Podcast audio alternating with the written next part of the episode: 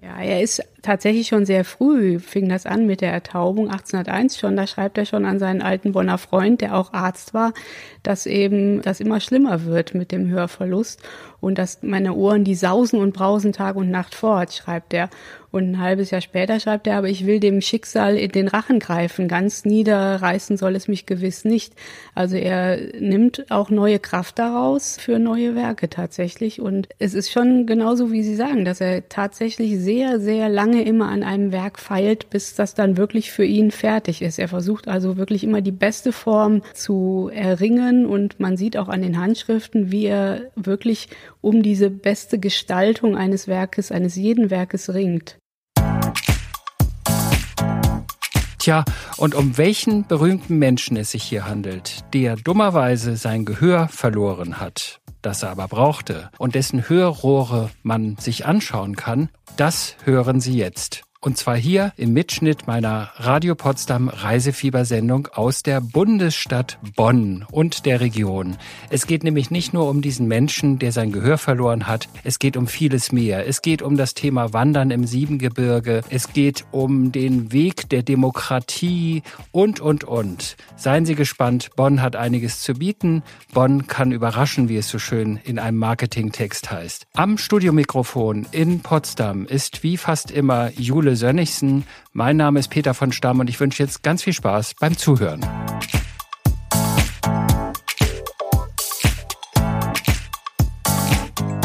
Heute geht's mit dem Reisefieber in die ehemalige Bundeshauptstadt Bonn.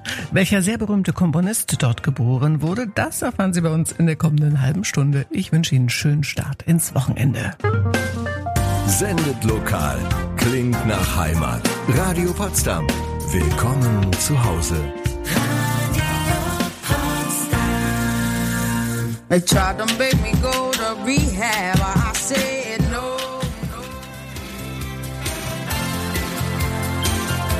Einen wunderschönen guten Morgen und herzlich willkommen zum Radio Potsdam Reisefieber. Nachdem wir in der vergangenen Woche das märchenhafte Alsfeld besucht haben, reisen wir heute in die ehemalige Bundeshauptstadt Bonn in NRW. Hier in Bonn hat sich 1949 die Bundesrepublik Deutschland konstituiert. Danach war Bonn bis 1990 Bundeshauptstadt und bis 1999 Regierungssitz Deutschlands.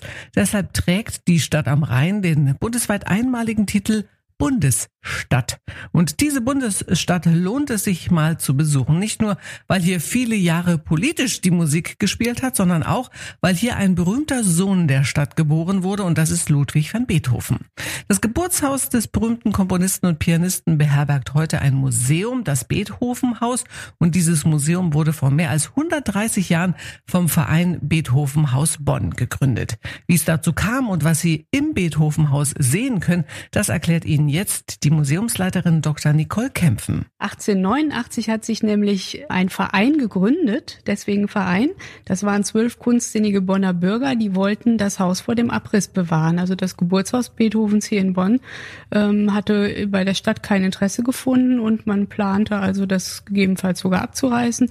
Und dann haben diese zwölf Bürger sich zusammengetan und haben das Haus gekauft und haben auch dann eben den Verein gegründet mit dem Zweck, das Haus als Gedenkstätte für den berühmtesten Sohn der Stadt, für Ludwig van Beethoven einzurichten, der eben 1770 im Dezember in diesem Haus geboren worden ist. Wenn man jetzt als Besucher hierher kommt und sich das Museum anguckt, also das Geburtshaus und auch das Nachbargebäude, weil die Ausstellung passt nicht in das Geburtshaus, das ist einfach zu klein. Was kann man denn da alles sehen? Und gibt es bestimmte Exponate, wo Sie jetzt sagen, da sind wir besonders stolz drauf? Ja, richtig. Also das, äh, die Ausstellungsfläche ist natürlich deutlich vergrößert worden. Wir haben auch äh, noch ein Nachbarhaus dazu gewonnen, die ähm, Bonngasse 18. Dort gibt es ein Musikzimmer, wo man auch zwei, dreimal in der Woche Konzerte auf zeitgenössischen Hammerflügeln hören kann. Dort gibt's neu seit der Neugestaltung, also Ende 2019 eröffnet eine Schatzkammer Das ist besonders toll, weil man dort immer Originale von Beethoven sehen kann, immer Originalmanuskripte.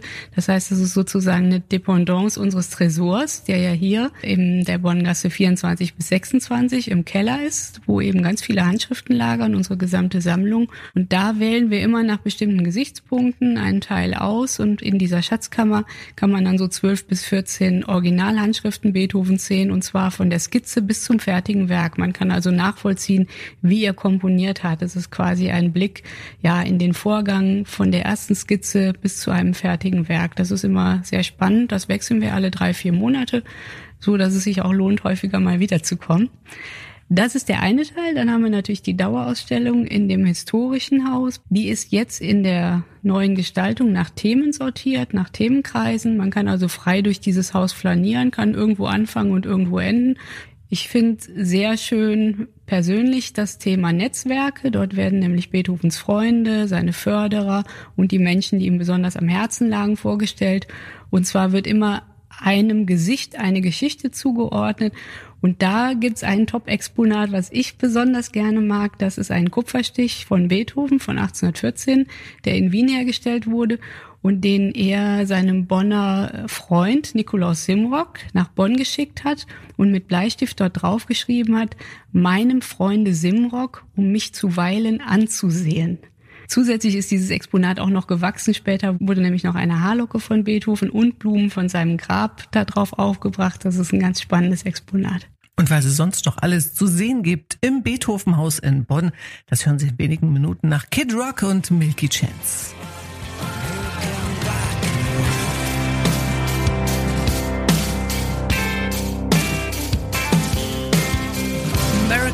Rock'n'Roll Kid Rock war das und Sie hören Radio Potsdam mit dem Reisefieber. Wir sind heute in der Bundesstadt Bonn in Nordrhein-Westfalen zu Gast. Der berühmteste Sohn der Stadt ist wohl Ludwig van Beethoven. Das Haus, in dem er 1770 geboren wurde, ist heute das Beethovenhaus. Und weil dieses Museum selbst aus allen Nähten platzt, sind das Beethoven Archiv, die Bibliothek und der Kammermusiksaal in weitere Nachbargebäude untergebracht. Beethoven ist der wohl berühmteste berühmteste Komponist aller Zeiten. Nur mit dem Hören hatte er so seine Schwierigkeiten. Zuletzt war er fast taub. Er hätte also diese Sendung gar nicht hören können, der Ärmste. Wie er dennoch an seiner Musik arbeiten konnte, davon berichtet jetzt die Museumsleiterin Dr. Nicole Kempfen. Man kann sagen, was für ein armer Teufel, solch ein Musikgenie und ein Arbeiter an der Musik, der sich unheimlich da reingesteigert hat. Also wenn ich das mal so vergleichen darf, Mozart ging das quasi von der Hand. Beethoven war auch ein Genie, aber der hat noch unheimlich an seinen Werken gearbeitet und ist dann irgendwann taub geworden. Also mit so peu à peu hört er immer weniger. Und das sieht man auch an den Hörrohren, die sie ausstellen, die mit der Zeit auch immer größer wurden. Ja, er ist tatsächlich schon sehr früh, fing das an mit der Ertaubung, 1801 schon. Da schreibt er schon an seinen alten Bonner Freund, der auch Arzt war, dass eben das immer schlimmer wird mit dem Hören Hörverlust und dass meine Ohren, die sausen und brausen Tag und Nacht fort, schreibt er. Und ein halbes Jahr später schreibt er, aber ich will dem Schicksal in den Rachen greifen, ganz niederreißen soll es mich gewiss nicht. Also er nimmt auch neue Kraft daraus für neue Werke tatsächlich und es ist schon genauso, wie Sie sagen, dass er tatsächlich sehr, sehr lange immer an einem Werk feilt, bis das dann wirklich für ihn fertig ist. Er versucht also wirklich immer die beste Form zu erringen und man sieht auch an den Handschriften, wie er wirklich um diese beste Gestaltung eines Werkes, eines jeden Werkes ringt. Die Hörrohre sind natürlich ganz tolle, anschauliche Objekte, die eben diesen Problemkreis sehr gut auch veranschaulichen können. Da haben wir vier Stück in unserer Sammlung, die auch alle ausgestellt sind. Die hat ein Wiener Erfinder für ihn gebaut, Johann Nepomuk Melzel.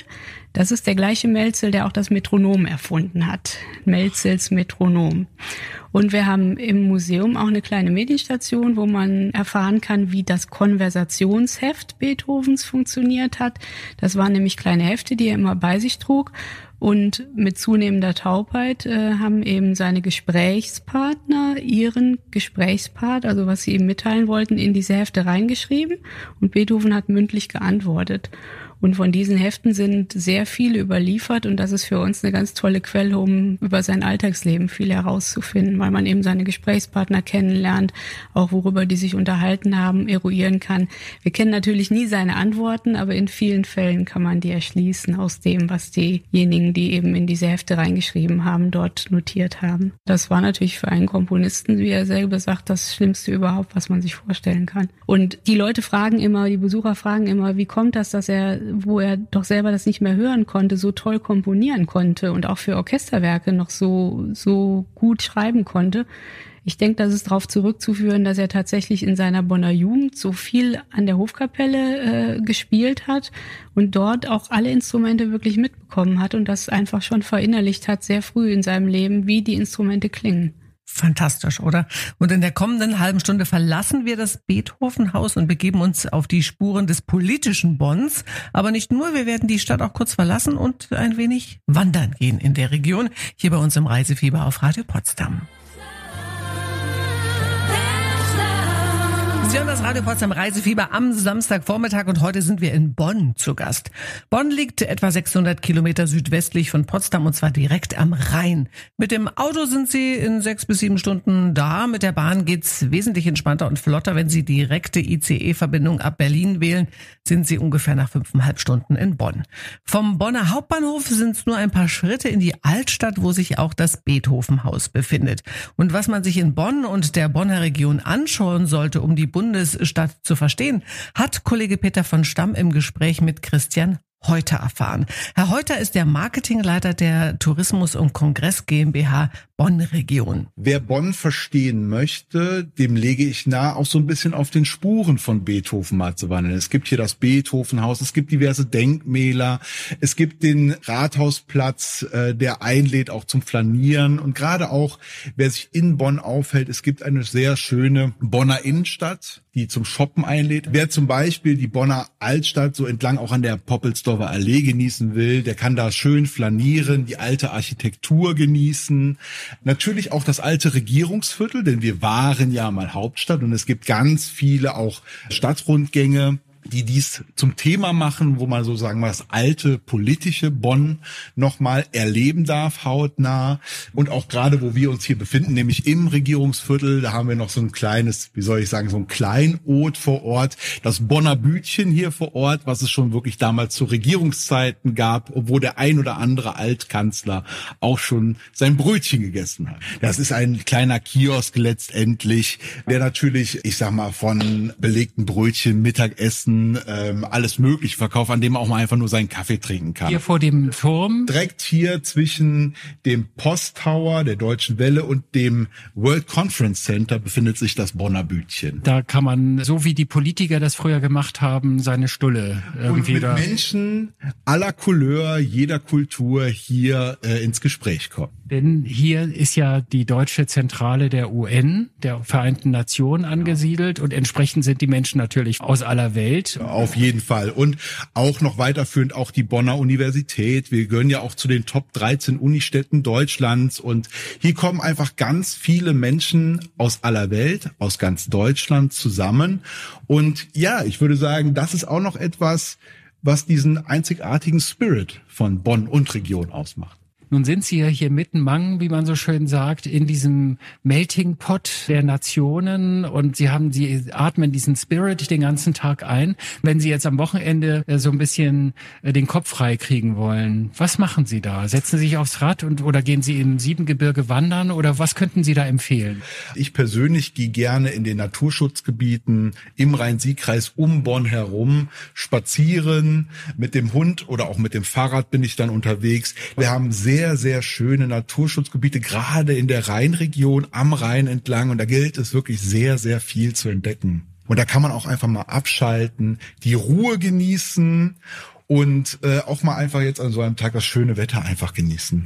Ich möchte jeden einladen, sich hier von Bonn und Region überraschen zu lassen, uns vielleicht auch mal auf unseren Facebook- oder Instagram-Account zu besuchen und sich ein bisschen inspirieren zu lassen von dem, was wir zu bieten haben. Denn da bin ich mir sicher, können wir überraschen Und das werden wir auch. Das ist doch eine nette Einladung, oder? Vom Herrn Holter. Bonn kann überraschen. Und das hören Sie übrigens auch bei uns in der kommenden Stunde. Vorher verlassen wir aber noch mal kurz die Stadt und gehen gleich wandern nach Vaya con Dios und Silo Green.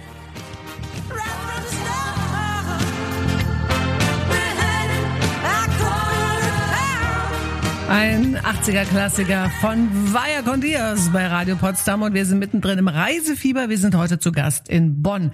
Nachdem uns Tourismus-Marketing-Chef Christian Heuter zuletzt von der Natur in der Bonner Region vorgeschwärmt hat, wollen wir sie jetzt auch besuchen. Kollege Peter von Stamm ist mit einem Ausflugsschiff auf dem Rhein von Bonn nach Königswinter gefahren. Von dort ist er mit dem äh, mit der ältesten Zahnradbahn Deutschlands, der Drachenfelsbahn, auf den Drachenfels gefahren. Der Drachenfels ist ein Berg im Siebengebirge am Rhein. Woher das Siebengebirge seinen Namen hat, erklärt jetzt Uta Hildebrand.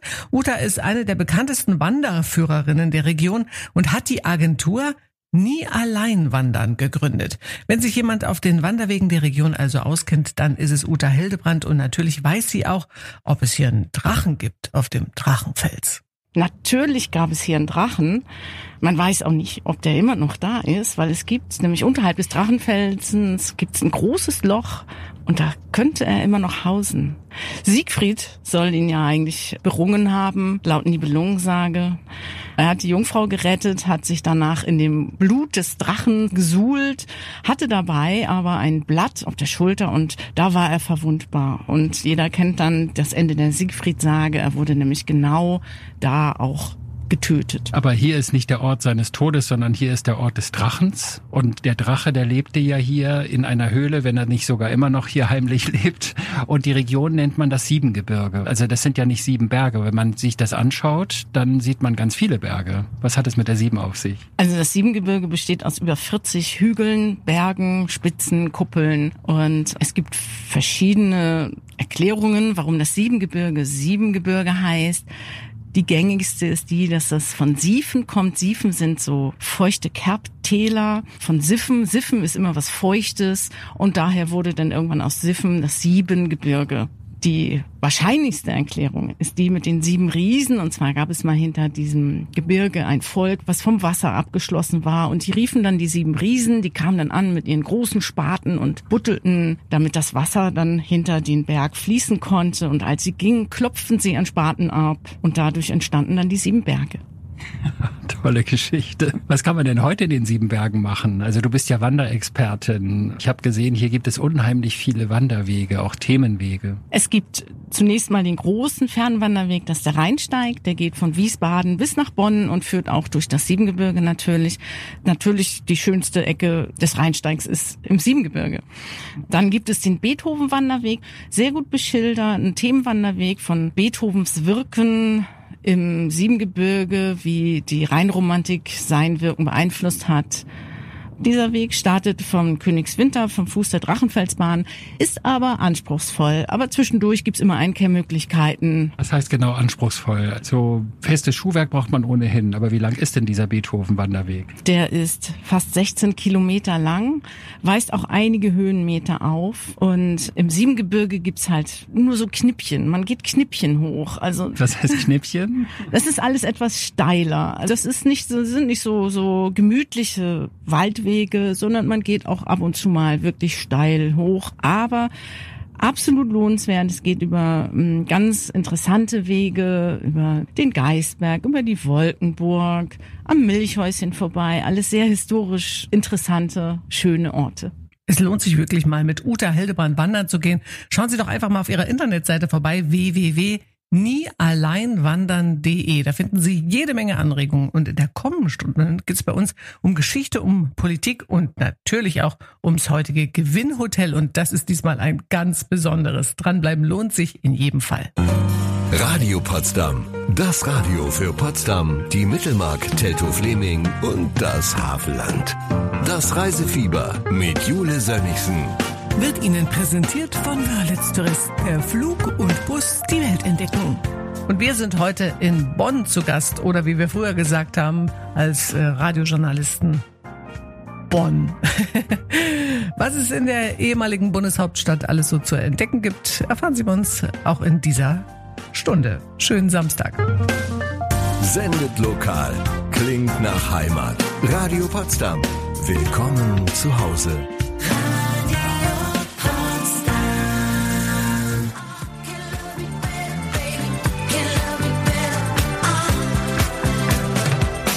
Ich sage herzlich willkommen zur zweiten Stunde vom Reisefieber. Wir sind heute in der ehemaligen Bundeshauptstadt Bonn in Nordrhein-Westfalen zu Gast.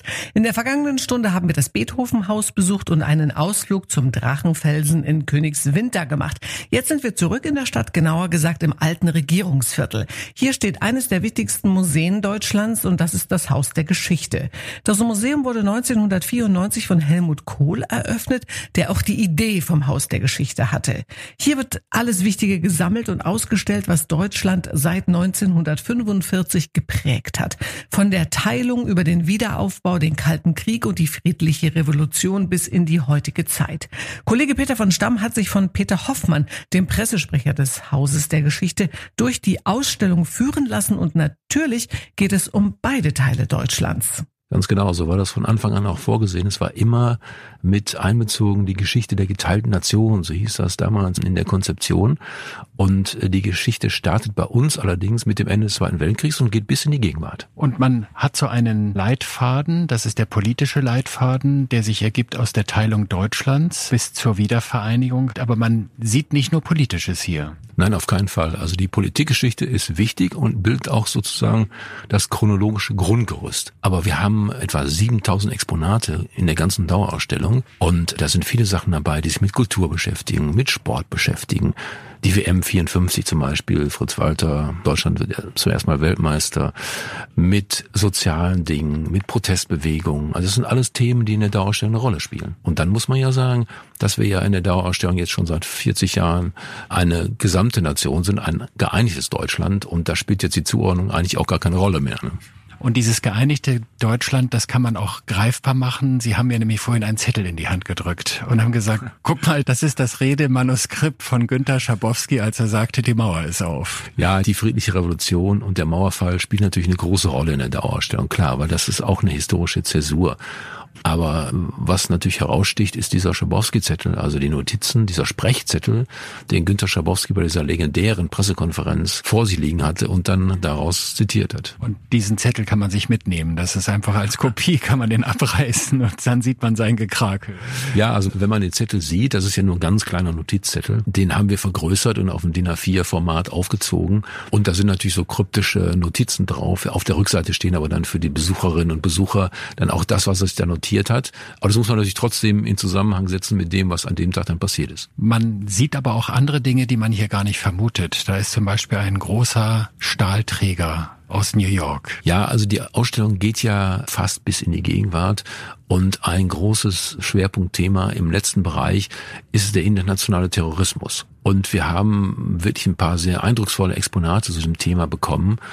Dazu zählt auch ein Stahlträger aus dem World Trade Center. Das ist insofern was ganz Besonderes, weil die New Yorker Hafenbehörde, die leihen solche Dinge eigentlich ganz, ganz selten aus. Das muss also schon ein besonderes Museum sein. Wir sind sehr stolz, ja, und froh, dass wir dieses Exponat bekommen haben. Also das ist so, so ein zusammengeschmolzener Stahlträger, der ist auch sehr, wirkt sehr, ja, fast ein bisschen bedrohlich, sehr präsent in dem Ausstellungsraum. Und da gibt es eine ganz kleine Codekarte, von einem äh, jungen Menschen, der in diesem World Trade Center zu Tode gekommen ist. Also das ist so eine Zugangskarte zum World Trade Center gewesen. Genau. Und von diesem Menschen ist nichts weiter übrig als eine halbe Codekarte. Und man hat den Namen, man kann den Namen noch lesen. Die Familie hat uns den auch netterweise zur Verfügung gestellt. Und das ist wirklich unheimlich, finde ich, emotional berührend. Und da wird wirklich so ein Schicksal sehr, sehr deutlich.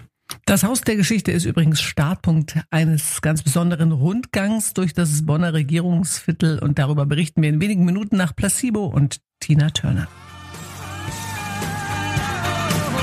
Billy Joel mit All About Soul. Sie hören Radio Potsdam mit dem Reisefieber und nach einem Besuch im Haus der Geschichte wandeln wir jetzt auf den Spuren der Bonner Politik.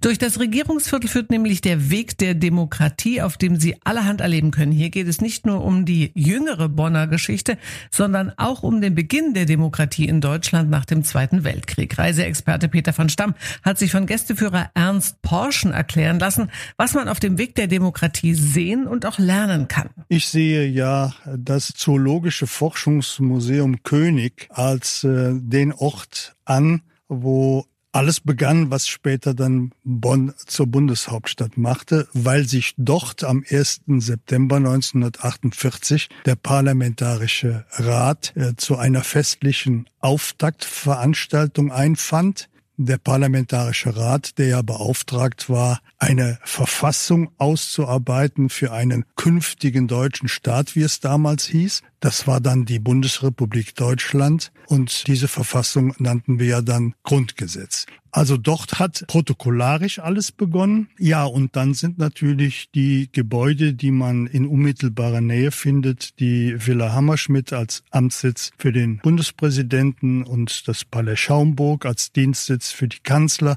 führt dann am ehemaligen Kanzleramt vorbei und dann hier zum Parlament. Es gibt aber auch ein ganz wichtiges Gebäude, das ist das Wasserwerk. Ja, als man in den 80er Jahren Bonn ausbauen wollte zu einer für Bonner Verhältnisse repräsentativen Hauptstadt, da wurde auch äh, der alte Plenarsaal abgerissen, weil er neu gebaut werden sollte. Und da musste der Bundestag ja überwintern sozusagen und dann ist man in das Wasserwerk gegangen, was früher tatsächlich mal ein Wasserwerk gewesen war. Und in diesem provisorisch untergebrachten Bundestag ist dann die große Zeitenwende politisch verarbeitet worden. Dort ist am 9. November 1989 eben die Nachricht aufgeschlagen, dass die Bornholmer Straße in Berlin geöffnet wird. In dieser emotionalen Stimmung sind die Abgeordneten damals aufgesprungen und haben spontan das Deutschlandlied gesungen. Da ist 1990 dann der gesamtdeutsche Bundestag nach der Wiedervereinigung eingezogen mit nochmal über 125 Abgeordneten zusätzlich und Ganz wichtig, dort ist am 20. Juni 1991 der Berlin-Beschluss gefasst worden. Also die Tatsache, dass dann Berlin auch Regierungshauptstadt wird. Und all diese Dinge, über die wir jetzt sprechen, die wichtigen Eckpunkte, die Gebäude, in denen das stattgefunden hat, das kann man auf dem Weg der Demokratie sich anschauen. So ist es. All das, was sich hier abgespielt hat, vorher seit 1949 im Zusammenhang mit äh, der Wende, mit der Wiedervereinigung, im Zusammenhang mit dem, wie sich Bonn an diesen Städten verändert hat, aber auch was noch da ist. Das beinhaltet der Weg der Demokratie und der Ausgangspunkt ist ja dann auch das Haus der Geschichte im Normalfall, was ja wiederum die Darstellung äh, der Geschichte Deutschlands nach 1945 darstellt. Das heißt, man hat hier in circa zwei Stunden in geballter Form einen wunderbaren Geschichtsunterricht. Und in der kommenden halben Stunde stellen wir Ihnen hier im Reisefieber natürlich auch noch unser heutiges Gewinnhotel vor. Und es sind eigentlich diesmal sogar zwei Hotels, das Bonox und das Basecamp. Wieso? Na, da sollten Sie dranbleiben, dann verraten wir es Ihnen.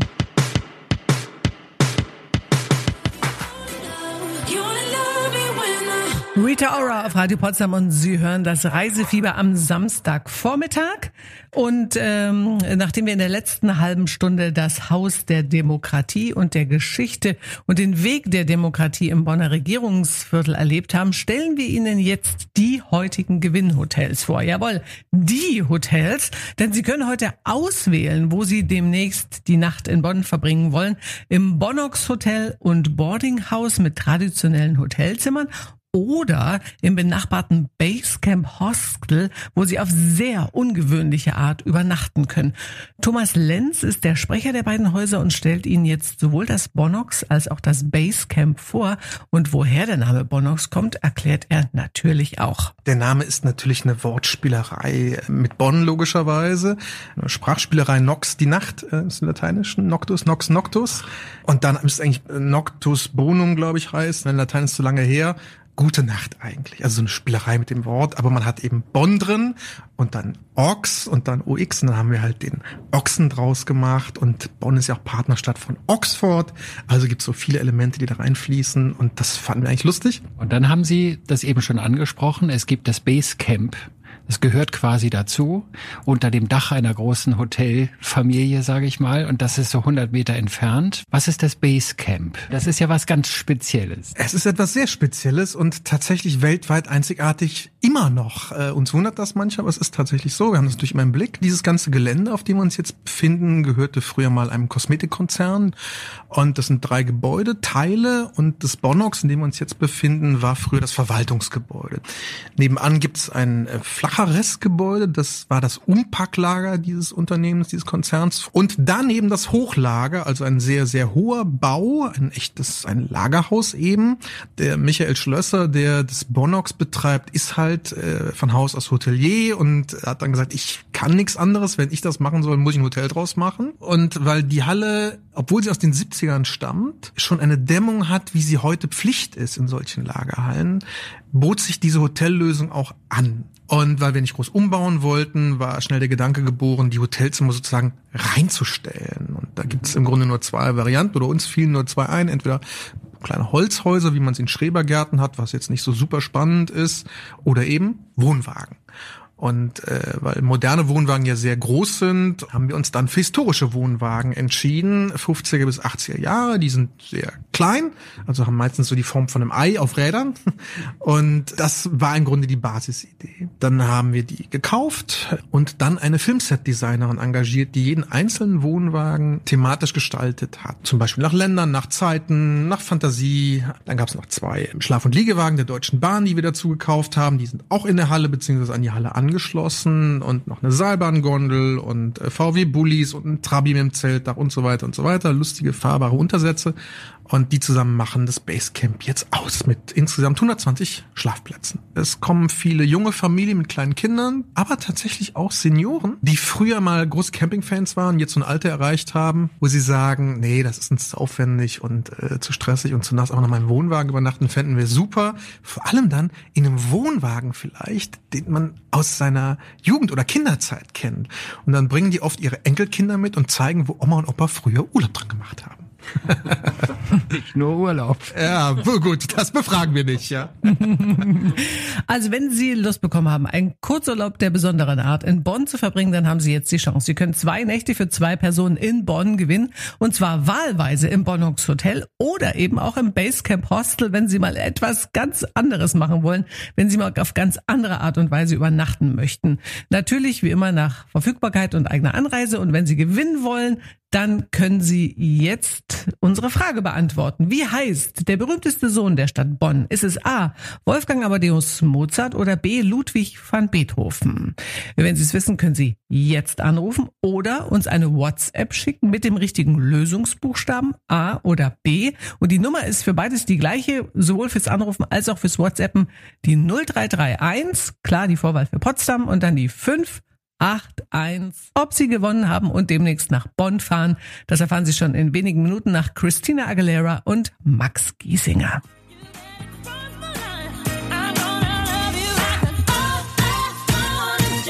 Christina Aguilera mit Come On Over und Sie hören Radio Potsdam mit dem Reisefieber und selbstverständlich haben wir auch heute wieder eine Preisfrage gestellt.